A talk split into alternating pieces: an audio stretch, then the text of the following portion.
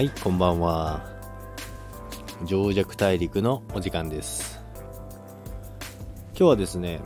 あの、仮想通貨の、まあ、始め方、始め方というか、やり方とかですけども、最近よく聞かれるんで、まあ、前も講座の解説、まあ、取引所が何個ありますよっていうのはありましたけども、じゃあ実際に、ま、登録するにあたって、ま、必要なことっていうのが結構あるんですけども、まあ、まずどの取引所を使うかにもよるんですけどまずあのまあ自分の名前自分の名前とあとは住所とあと会社ですね。勤めてる会社、まあ、それぞれの、まあ、身分証も必要なんですよね。KYC って言って本人確認書類の提出がもう義務付けられてますんでで、まあ、運転免許証でもあのマイナンバーでも全然いけるんですけどもそれをやらないとやはり取引の制限がされてしまうのがあるのでそこはしっかりあの準備をして、まあ、身分証ない人はないいないと思いますけどもそこはしっかり準備して始めていけばいいかなと思いますけどもで実際始めるにあたってやっぱりそもそもあれなんですよね。やっぱりそれぞれの取引所によって使い方もあのレイアウトとかも全然違うんですよね画面、まあ、それは慣れればあの後でどこ使っても使えるようにはなるんですけども最初やっぱり、まあ、買い方もわからないしお金の入れ方もわからないしっていうのが結構聞かれるんですよね。で解説しました本人確認終わりました。でその後じゃあ入金ですよね。入金なんですけどもまず国内日本はもうあのクレジットカードでの購入は、えーもうできなくなりました。だいぶ前はあのできてたんですけど今はもうダメですね。あの 支払いが遅れたりとかそういうことがなんかすごい多かったみたいでもう禁止になってます。ですのでもう現金でやるしかありませんので、で、銀行振込と、あとクイック入金と、まあ、インターネットバンキングとか、いろいろ、あと自分ネット銀行とかいろいろありますけども、まあ、ネット銀行を使えばすぐ反映されますので、そちらの方がおすすめかなと思います。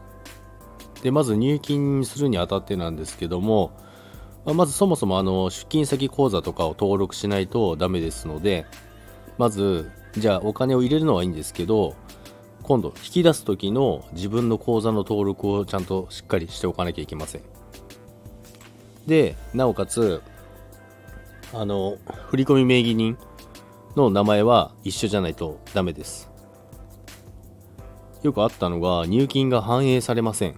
ていう方が結構いたんですよね。口座開設しました。でやったんですけども入金もしたんですけどもその取引所に自分のお金の金額が反映されないっていうのがあったんですけども大体そういうのは振込名義人が間違ってるのが多いですね。大体そこで解決はするんで、まあ、そこの確認だけをしっかりよく読んでやらないとダメですので、まあ、もしそういうので困ってる方いたら聞いていただければあの何でもお答えしますので。で入金したら必ず取引所にその自分が入金した額の金額が表示されます。でその表示された金額分だけはしっかり買うことができますので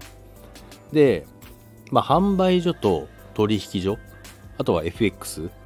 まあ、3つあるんですけども、まあ、販売所っていうのは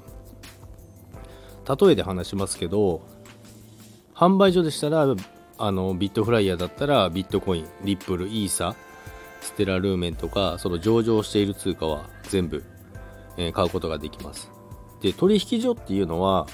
あの BTC、JPY、まあ日本円ですね。の取引しかないのでここではビットコインしか買うことができません。ですので初めて買うんであれば販売所で買うようにしてください。で他の取引所に関してはまあ、基本的な操作は一緒ですね。基本的な操作は、じゃあ今の値段でいくつ、いくら分買いますっていうのが、ボタンを押せばすぐ出るようになってますので、それは分かりやすいかと思います。買うボタンを押せば、あの、すいません、今電話来たんで途切れました。で、買うボタンを押せば購入できますので、その買う時も、あの、金額、まあ、金額以上に買えることはないので、そこは心配ないです。だから、その全額買うつもりなかったのにっていうのだけ気をつけてください。そこだけ注意すれば、あのー、購入に関しては問題ないと思いますので。ということでね、